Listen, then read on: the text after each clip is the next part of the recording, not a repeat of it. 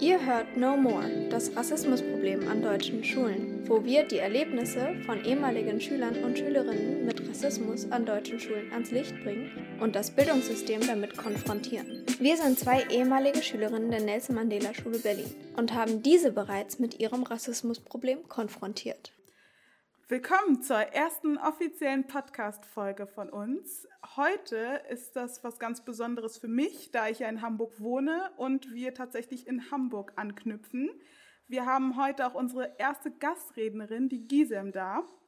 Und ich würde einfach mal direkt dir das Mikro übergeben, Gisem, und du kannst dich direkt mal vorstellen. Hi, ja, also wie Maki schon gesagt hat, mein Name ist Gisem, bin 23 Jahre alt und komme aus Hamburg. Also ich bin auch in Hamburg zur Schule gegangen. Momentan ähm, studiere ich aber gerade an der Europa-Universität in Flensburg und ich studiere tatsächlich sogar Lehramt, weswegen mich das Thema auch sehr interessiert. Lehramt ist auch mega wichtig jetzt zu unserem Thema. Wir wollen ja genau im Schulsystem die Sachen ändern mit diesem Podcast so ein bisschen. Leute, die Lehramt studieren, sind ja dann genau die, mit denen wir das am besten machen können. Und wir wollen vorweg erstmal offiziell von dir wissen, an welcher Schule denn die Vorfälle oder der Vorfall überhaupt stattfinden. Ja, genau. Also bei mir sind es halt eher Vorfälle. Also es ist halt eher so ein Ding, was mich mein ganzes Schulleben begleitet hat. Ich bin zur Grundschule Nettelnburg gegangen. Das war in Fittigshagen. Und ja, also hier in Hamburg, äh, ich habe gehört, das ist in Berlin ein bisschen anders. In Hamburg gibt es auch Grundschulen, die bis zur sechsten Klasse gehen. Aber als ich noch ähm, zur Schule gegangen bin, ist meine Grundschule bis zur vierten Klasse gegangen. Und danach bin ich ab der fünften auf einer weiterführenden Schule gewesen. Und die weiterführende Schule, auf die ich gegangen bin, war in Bergedorf. Und das war das Hansa-Gymnasium. Ja, super. Okay, dann äh, erzähl doch erstmal, was passiert ist. Ja, also in der Grundschule kann ich mich zum Beispiel an viele ähm, e-, Ereignisse erinnern, die halt einfach rassistisch waren vom Kern her. Zum Beispiel war das so gewesen, in der vierten Klasse wurden wir auf unsere weiterführenden Schulen vorbereitet ähm, und die, die aufs Gymnasium gehen werden, sollten dann halt in ein anderes Klassenzimmer gehen.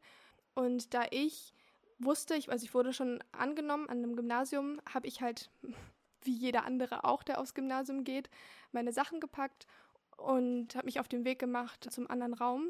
Aber während ich auf dem Weg war, hat mich meine Grundschullehrerin dann gestoppt und meinte, ähm, ob es nicht vielleicht besser wäre, dass ich hier in dem anderen Klassenraum bleibe, also da, wo die Kinder ähm, zur Gesamtschule gehen. Ja, also das war schon echt ziemlich krass gewesen, weil ich, ich habe sie dann halt auch nur so angeguckt und war nur so, ja, aber ich gehe aufs Gymnasium und bin dann halt einfach weitergegangen.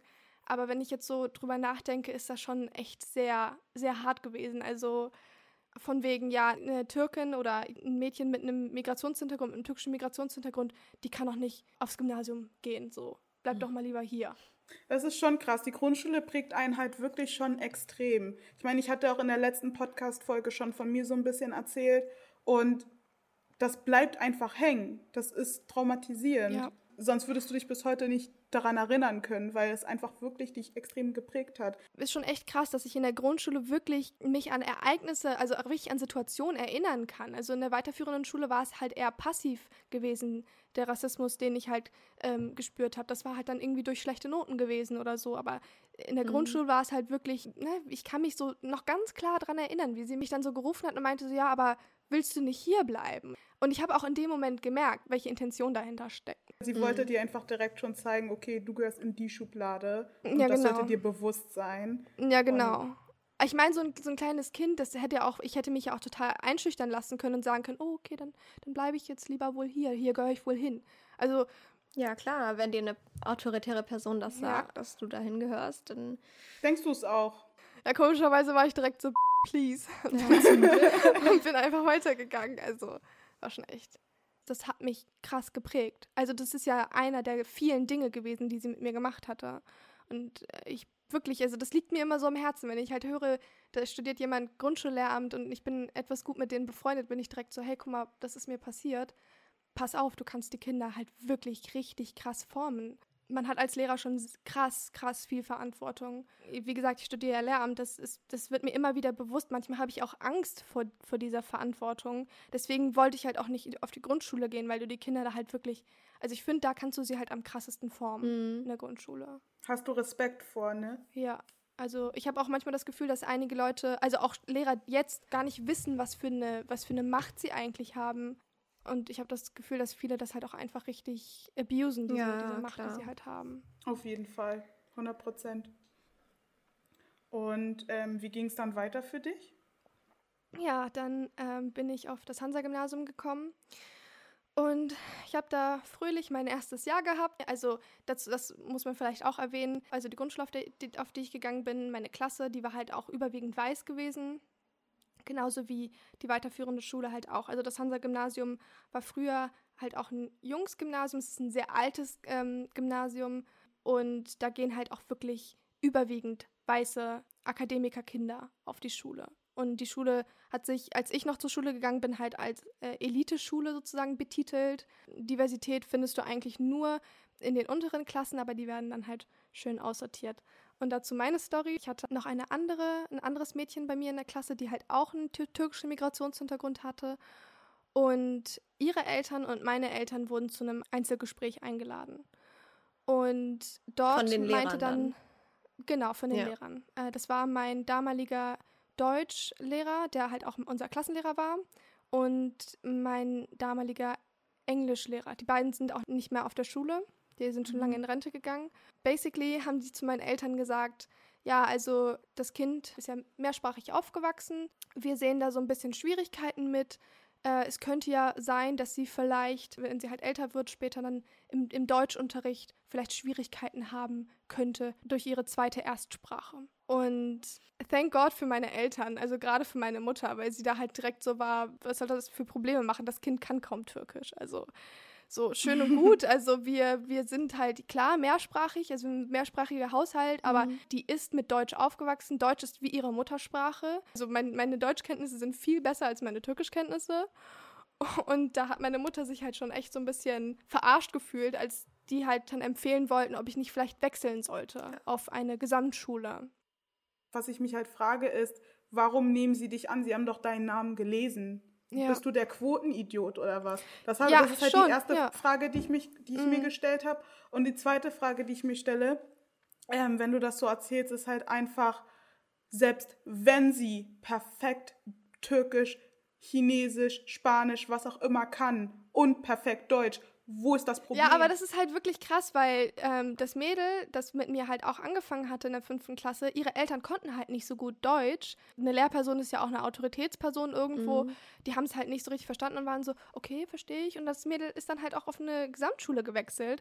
Und ich kenne andere, ähm, also andere Mitschüler früher, die halt dann als äh, zweite Erstsprache dann Englisch hatten oder so.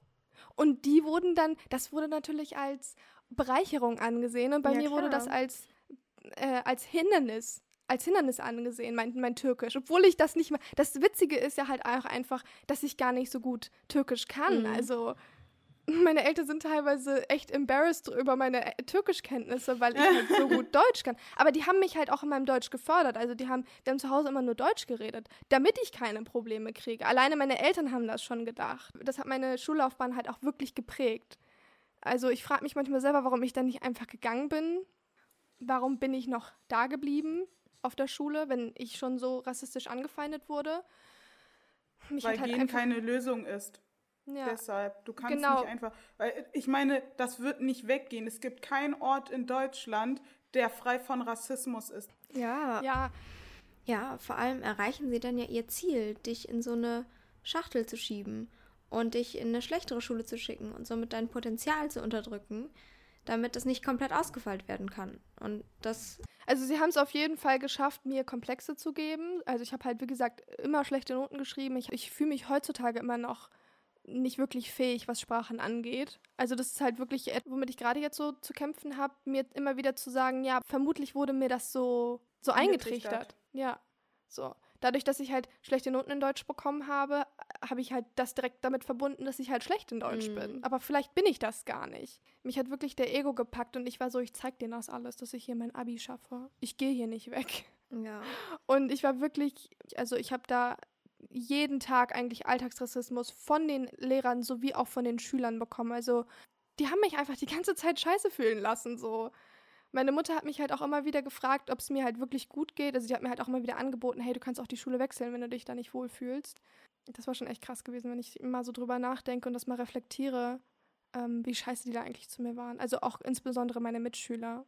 Mir ist halt auch in Hamburg aufgefallen, dass das nicht nur auf deiner Schule so war. Das kriege ich von mehreren Leuten mit, die hier zur Schule gehen. Es ist halt wirklich schrecklich, ne? Also äh, ich höre von einem Jungen aus meiner Arbeit, ja, also ich wurde ja auch rassistisch erzogen. Ich musste dem afrikanischen Kind in der, im Kindergarten, ich musste das anspucken. Ja, die haben mich dann teilweise immer so gefragt, so irgendwie, warum trägst du eigentlich kein Kopftuch? Ach, weißt du, so, wir sind halt nicht mal wirklich miteinander befreundet gewesen. Weißt du, so wenn wir miteinander befreundet wären und du hast wirklich genuine Interesse daran, so wäre das mhm. was anderes gewesen. So. Ich habe das auch schon öfter gehabt. Drehen die sich einfach so um zu mir und fragen, warum trägst du eigentlich kein Kopftuch? Und da, dazu gibt es halt auch keine Antwort, die ich dir sofort geben kann. Dafür musste ich erstmal Religion erklären, was es für unterschiedliche Ausprägungen gibt, weswegen ich halt kein Kopftuch trage. Also sowas habe ich halt bekommen, ne? Die ganze Zeit. Die haben mich mhm. als Brüder abgestempelt, weil ich ja Türkin bin, statt mich einfach mal kennenzulernen und mich mal zu fragen, ob ich wirklich Brüde bin. Ich habe mich da echt nicht wohl gefühlt.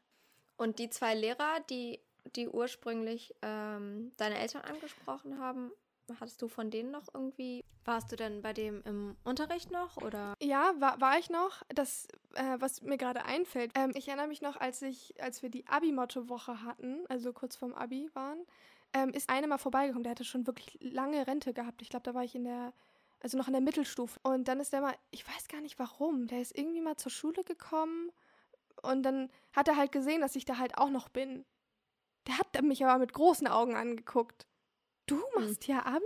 Ach du. Also, also wirklich, und ich, äh, ich, ich erinnere mich noch. Und das Ding ist, er hat halt schon so geguckt und ich war direkt so, ja, ich mache hier mein Abi. Er hat halt nichts, er hat halt nichts sagen können, er war halt einfach richtig. Ich habe mir das richtig reingedrückt. Oh, das hat so gut getan. so, ja. mach mal, mach mal große Augen. Ja, guck mal. Ich mache hier gerade mein Abi. Ja. Ich bin nicht, ich bin nicht weggegangen. Ich glaube, deswegen bin ich halt auch an der Schule geblieben, um dann halt genau dann dazustehen und zu sagen, guck, ich werde bald mein Abi-Zeugnis hier, mit meinem Abi-Zeugnis rauskommen. So, es hat nicht geklappt. Du konntest mich nicht rausschieben aus der Schule. Ja. Und nochmal ganz kurz, ähm, du hast vorhin, also bevor wir die Aufnahme gestartet haben, ja auch so ein bisschen vom Black Lives Matter Movement erzählt. Ähm, hast du vorher nie wirklich krass drüber nachgedacht oder ähm, war das jetzt so wie bei mir und Emily wirklich der letzte Trigger, wo du gesagt hast, das ist jetzt der Auslöser, ich muss jetzt irgendwas machen, ich reflektiere jetzt mehr oder wie war das bei dir? Also ich habe mich eigentlich schon immer damit auseinandergesetzt, aber mir wurde beigebracht, das halt nicht zu machen, mich nicht damit auseinanderzusetzen, das halt irgendwie mhm. passieren zu lassen, das auszuhalten. Äh, mir wurden Methoden beigebracht, wie ich nett zu den ganzen Rassisten sein kann. Das mit, mit, der, mit dem Black Lives Matter Movement, das, was dieses Jahr passiert ist, hat mich dann, genauso wie bei euch, auch dann so den letzten Punkt gegeben, wo ich mich jetzt mal wirklich stark damit auseinandergesetzt habe. Und dann ist mir eingefallen oder aufgefallen, ist mir wieder bewusst geworden, in was für einer Identitätskrise ich auch war, während ich auf diese Schule gegangen bin. Also mein, mhm. meine ganze Jugend mich begleitet hatte. Was bin ich? Ich bin nicht wirklich türkisch, ich bin nicht wirklich deutsch. Wenn ich deutsch-türkisch sage, dann hat da auch irgendjemand ein Problem mit, egal wie ich mich identifiziert habe.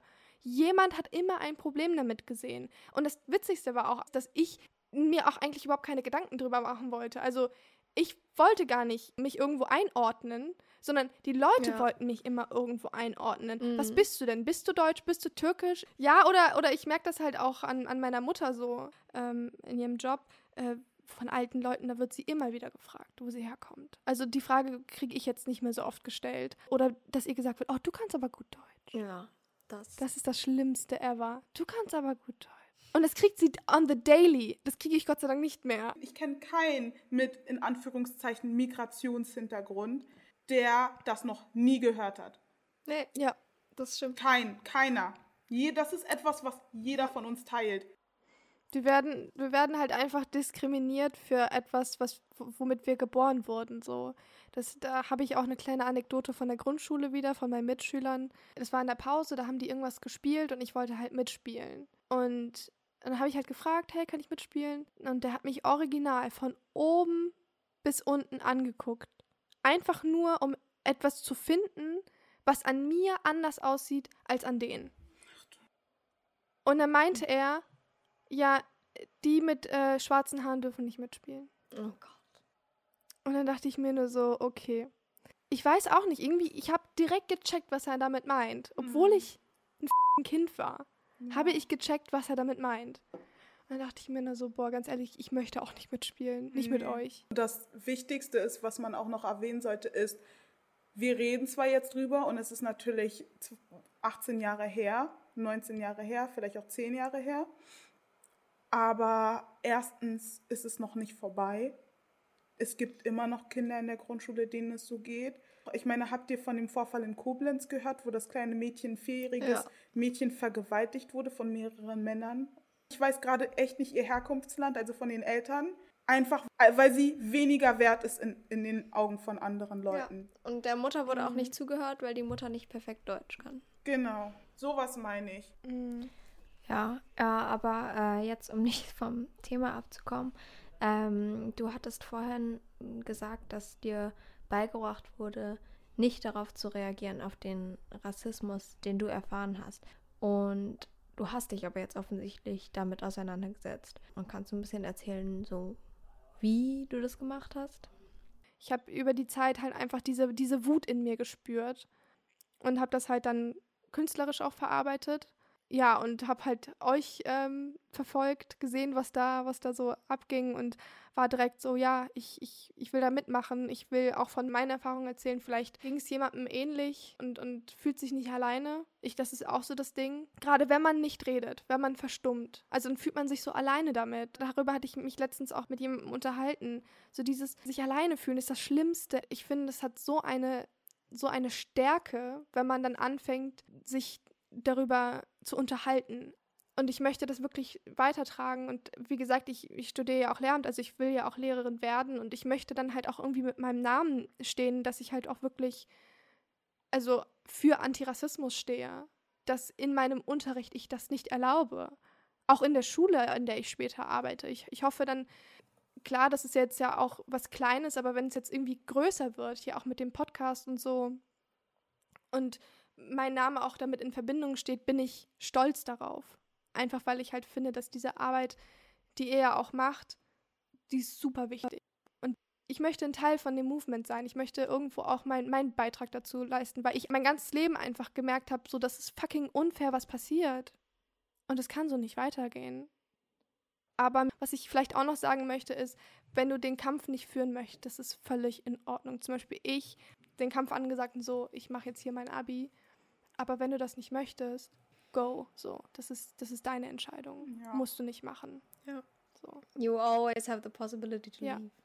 Und das ist auch okay. Das ist dann auch nicht, Ja. äh, ich habe verloren oder so, sondern das ist okay, weil du kannst für dieses System nichts. Und wenn du merkst, das ist nichts für dich, ähm, in dem Moment, dann nimm ne, mach eine Pause, mach was anderes, such deine eigenen Stärken, finde dich selbst. Und dann weißt du, was, Ja. dein, was dein Ziel und was dein Weg für sein wird. Mhm. Ja. Und zu dem Thema, ähm, mit dem Thema befassen, Emily und ich haben auch schon geheult, also wenn es um dieses Thema ging, weil es einfach so frustrierend ist. Und das einfach auch zuzugeben und zu sagen, es ist frustrierend und ich kann gerade einfach nicht mehr. Und wir haben so viele Social-Media-Pausen gemacht, wo ich eine Pause gemacht habe und Emily die komplette Seite gecovert hat, weil ich Ja. kann einfach gerade nicht mehr. Und auch vice versa. Ja, und da ist halt auch ein ganz wichtiger Stichpunkt so, it's okay not to be okay. Also es ist völlig in Ordnung, wenn es dir mal nicht gut geht. Weil es ist halt auch wirklich ein, ein Heavy-Thema. Es ist ein Thema, also da kommen teilweise auch Erinnerungen hoch. Aber zu sagen, hey, es geht dir nicht gut und es ist völlig in Ordnung, es ist halt wirklich. Manchmal kann man halt auch so ein krasse Schuldgefühle dabei haben, dass man sich so fühlt. So, als würde das mein Problem sein, dass, dass das System rassistisch ist. So, das hat ja mit mir nichts zu tun. Ich bin halt ein Opfer davon. Mhm. So. Aber man fällt halt meistens doch schon oft in so eine Mentalität rein, oh scheiße, ich fühle mich schlecht, weil eigentlich darf ich mich nicht schlecht fühlen, weil ich muss funktionieren. Deswegen ist es wirklich super wichtig, dass wenn man sich damit auseinandersetzt, dass es völlig in Ordnung ist, dass es einem scheiße geht. Und dass man dann auch wirklich mal so diese Social Media Breaks macht. Also gerade wo es halt auch richtig die ganze Zeit auch in den News war, habe ich auch irgendwann gemerkt, ich, ich kann nicht mehr. Ich muss mich auch irgendwo davon distanzieren. Das ist, also es ist viel. Und also ich ja. sag immer, Mental Health goes first. Das sage ich auch immer. Und das ist die Priorität. Weil wenn du dann irgendwann dich überarbeitest und nicht mehr funktionierst, dann war es das. Dann kannst du auch in Zukunft mhm. nichts mehr machen. Ja, deswegen... da ist mir auch zum Beispiel aufgefallen, ähm, ich hatte ja auch eben gerade erzählt, dass ich diese Wut die ganze Zeit in mir gespürt hatte. Das war wirklich, mhm. also das hat mich super krass begleitet über Monate. Und dann ist mir auch aufgefallen, dass diese Wut, wenn man sie dann mal spürt, dass die halt teilweise auch so überhaupt nicht hilfreich sein kann. Also, wenn du diese Wut spürst, dann versuch sie halt irgendwie für etwas Produktives zu nutzen. Klar, man muss natürlich seine Emotionen ausleben, aber ich habe halt einfach gemerkt, dass ich an dieser Wut festgehalten habe. So lange, dass ich mental fast dran kaputt gegangen bin. Und bis ich dann gemerkt habe, hey, wenn, dann nutze sie wirklich produktiv. Und deswegen, ja. immer als ich dann, dann auch das von euch verfolgt hatte oder das von Marquise von dir, habe ich halt einfach gesehen, wie du deine Wut halt wirklich produktiv gechannelt hast um halt das ähm, aufzubauen, was ihr jetzt gerade aufbaut, so. Und, und ich hatte einfach gemerkt, dass ich das nicht gemacht habe. Ich habe meine Wut einfach nur in mich reingefressen und mir selber dabei geschadet. Und dann ist mir aufgefallen, okay, I need a break. Oder halt, was ich dann gemacht habe, was mir wirklich super geholfen hat, ist das dann halt künstlerisch zu verarbeiten. Ich hatte dann halt so ein Notizbuch gehabt. Ich habe einfach mal so alles zusammengefasst, was ich so gedacht hatte.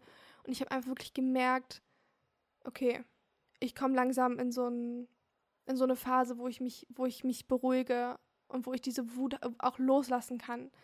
Aber dass ich sie auch wieder abrufen kann, wenn ich sie brauche, ja. um sie, aber nur um sie produktiv zu nutzen. Wenn man das nicht macht, dann kann einen das wirklich zerstören. Ja, das haben wir auch gemerkt. Wir liegen ja auch äh, rechtlich auf sehr dünnem Eis deswegen, weil wir diese Wut zwar versucht haben, ähm, produktiv umzuwandeln, aber trotzdem waren wir sauer und trotzdem waren wir so ein bisschen so savage, ne? Also ja. deswegen. Und auch ein bisschen so einfach blind davor, weil wir haben ja. gar nicht weitergeguckt. Wir haben einfach gesagt, das machen wir jetzt. Ist uns ist egal. Ist egal, haben wir gesagt. Und wir ja. haben halt erst jetzt so richtig, ich meine, man wächst ja auch, ne? Und jetzt, deswegen äh, machen wir auch den Podcast, damit wir Leuten halt einfach eine Stimme geben können, weil wir haben, glaube ich, genug gesagt jetzt. also Emily und ich waren einfach, wir waren einfach richtig reckless. Wir sind so abgegangen miteinander und meinten halt so nein und äh und waren so sauer. Wir waren einfach mhm. so, so, so, so sauer. Deswegen, wir fühlen dich so hart, Gisem. Wir waren ja. beide, aber das. Aber das macht einen auch nur sauer. Ja. Das Thema macht, das kann ja. einen auch nur sauer machen. Man ist sauer und wenn man nicht weiß, wie man mit diesem, mit sowas umgeht, dann siehst du einen Schwarzen, wie der in Berlin bei der Demo eine Bierflasche gegen einen Polizisten wirft, weil er sauer ist und ja. nicht weiß, wie er damit umgehen soll. Natürlich ja. ist es dumm, ja. natürlich nimmt ihm die Polizei fest, weil das darf er nicht, aber er ist sauer und das ändert nichts an der Tatsache und er wusste einfach nur nicht, wie er damit umgeht. Und deswegen bin ich ganz froh, dass wir einen Weg gefunden haben, einen, ähm, gut rechtlichen Weg gefunden haben, ähm, das so ein bisschen ähm, wiederzugeben. Ja, ja man, man lernt ja auch, man lernt ja auch draus. Definitiv. Aber das ist halt auch das Ding. Uns wird halt auch nicht beigebracht, wie man mit solchen Emotionen umgeht, nee, wenn man nicht. sie dann hat. Das ist ja noch ein ganz anderes Thema, das, das ja. da Aber ich finde halt echt gut, dass, also den Weg, den ihr gefunden habt. So klar, ihr wart am Anfang so ein bisschen reckless gewesen, passiert. Ich lache drüber, ich feiere es trotzdem. Das Ding ist, ich weiß, dass es nicht gut war, aber. ja, aber das ganz ehrlich, das, das zeigt halt aber auch nochmal die Wichtigkeit davon. Also, es sind halt wirklich legitimate ähm, Emotionen, die dahinter stecken. Also das ist total gerechtfertigt, dass ihr euch so fühlt. Man muss halt aufpassen, weil die Deutschen ja immer so super byrokratisch sind. Mhm. Und dann einen nicht ernst nehmen, weil man dann mal emotional wird. Ihr habt aber trotzdem so doch den Weg gefunden, stell mal vor, ihr hättet das nicht loslassen können. Ja. Dann wäre wahrscheinlich nicht wirklich was draus geworden, aber naja. ihr habt es ja noch gut geschafft. Meine Mutter hatte am Anfang gesagt, okay, ich finde es geil, was du machst, sehr gut, kannst du alles machen, but emotionally detach yourself from it. Ja. ja. Und ich war so, I can't. ja.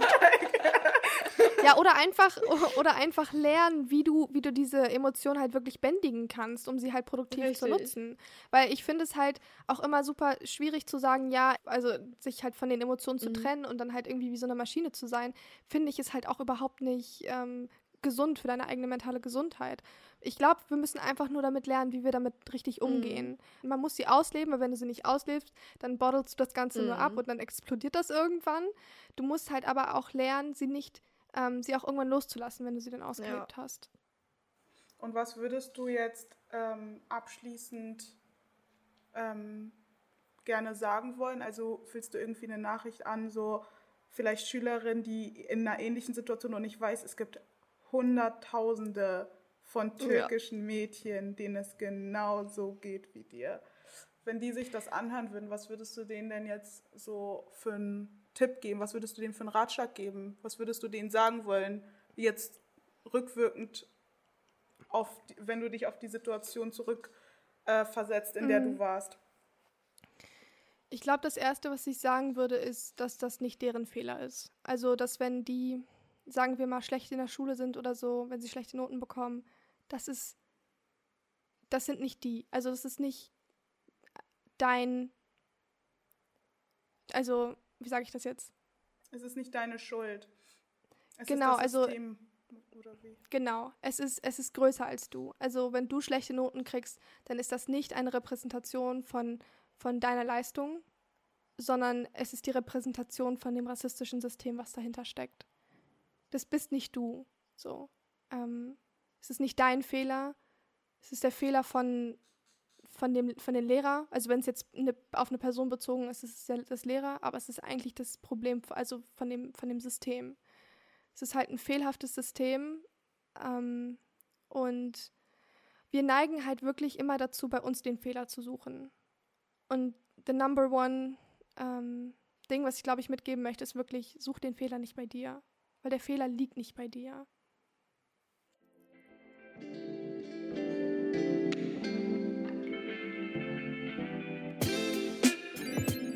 Danke fürs Zuhören. Wir sind Marquise Allee und Emily Leung.